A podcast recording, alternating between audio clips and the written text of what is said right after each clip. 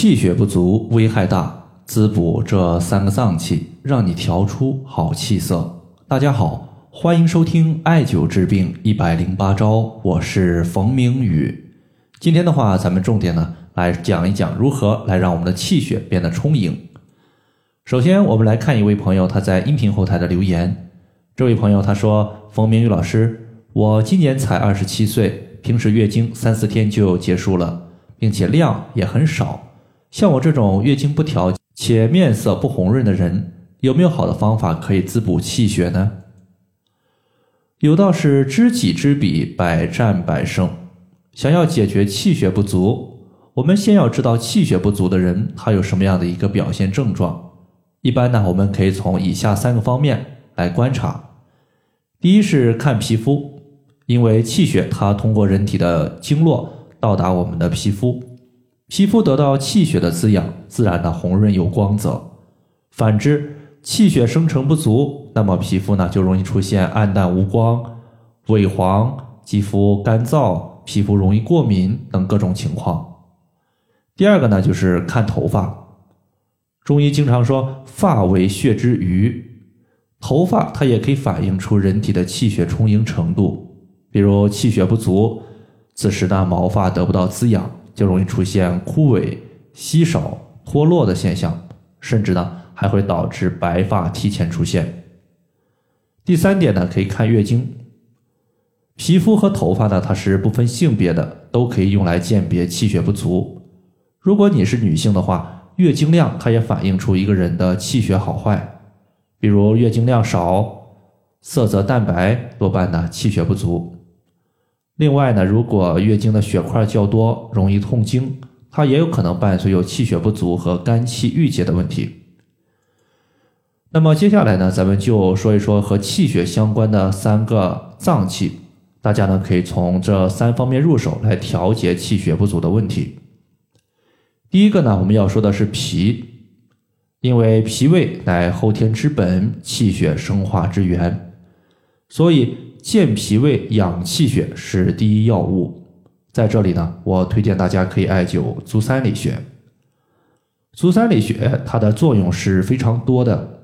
首先呢，足三里穴它是胃经的合穴，本经的穴位调节本经的病症，故而我们艾灸足三里穴可以促进胃的消化，提升胃的功能。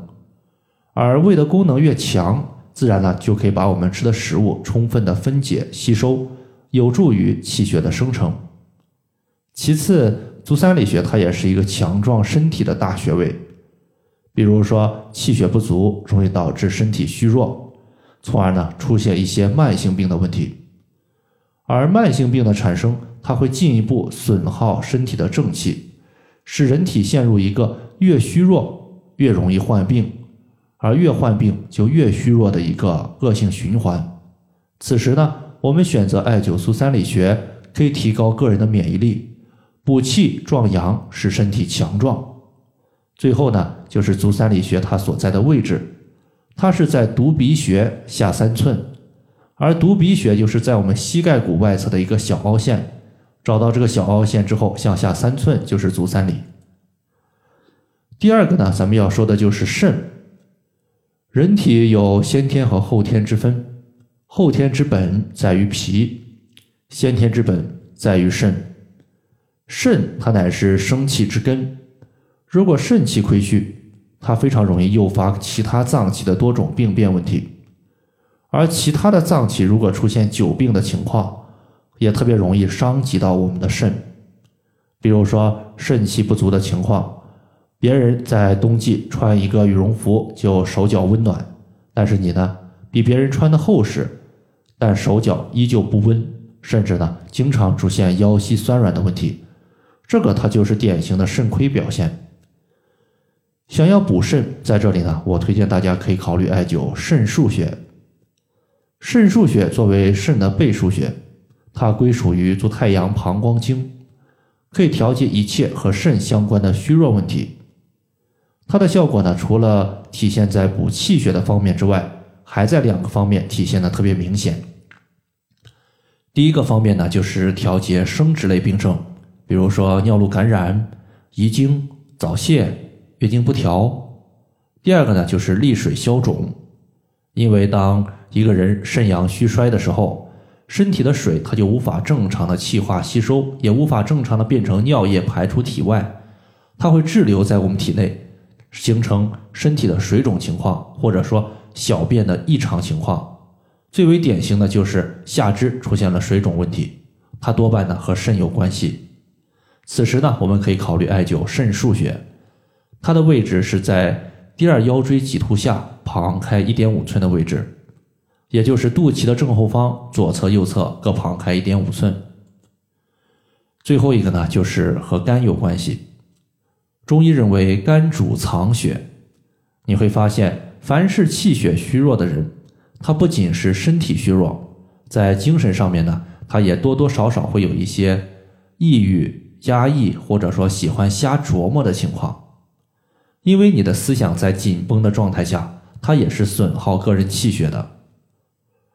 如果我们的肝它藏不住气血也就算了，但是呢，你的肝功能失调，它所带来的情绪问题，它同时还会损耗个人的气血，这就相当于是雪上加霜。此时呢，我们可以考虑艾灸太冲穴。太冲穴它作为肝经的原穴，是一个疏调肝气的有效穴位。它也被称之为人体的灭火筒。凡是情绪不佳、爱生闷气的朋友，都可以考虑艾灸太冲穴来进行调节。那么太冲穴的位置也十分的好找，先找到第一和第二脚趾，顺着它的脚趾缝向上推，推到两个骨头夹角的前方推不动了，那么这个地方就是太冲穴的所在。好了，以上的话就是我们今天针对气血的问题，就和大家简单的分享这么多。如果大家还有所不明白的，可以关注我的公众账号“冯明宇艾灸”，姓冯的冯，名字的名，下雨的雨。感谢大家的收听，我们下期节目再见。